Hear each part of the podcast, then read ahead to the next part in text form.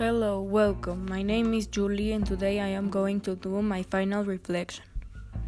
The skills that I think that I developed the most were the communication skills and research skills because I research information to complete to complete these podcasts and I communicated to complete this podcast.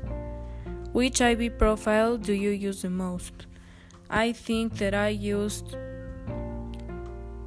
um, communicators, balanced and reflective because I reflected if my podcast was good and I communicated to do the podcast. Which global context did you use in these activities?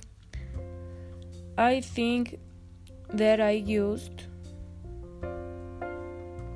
the personal and cultural expression because you express what you think through the post through the podcast and you do it however you want to.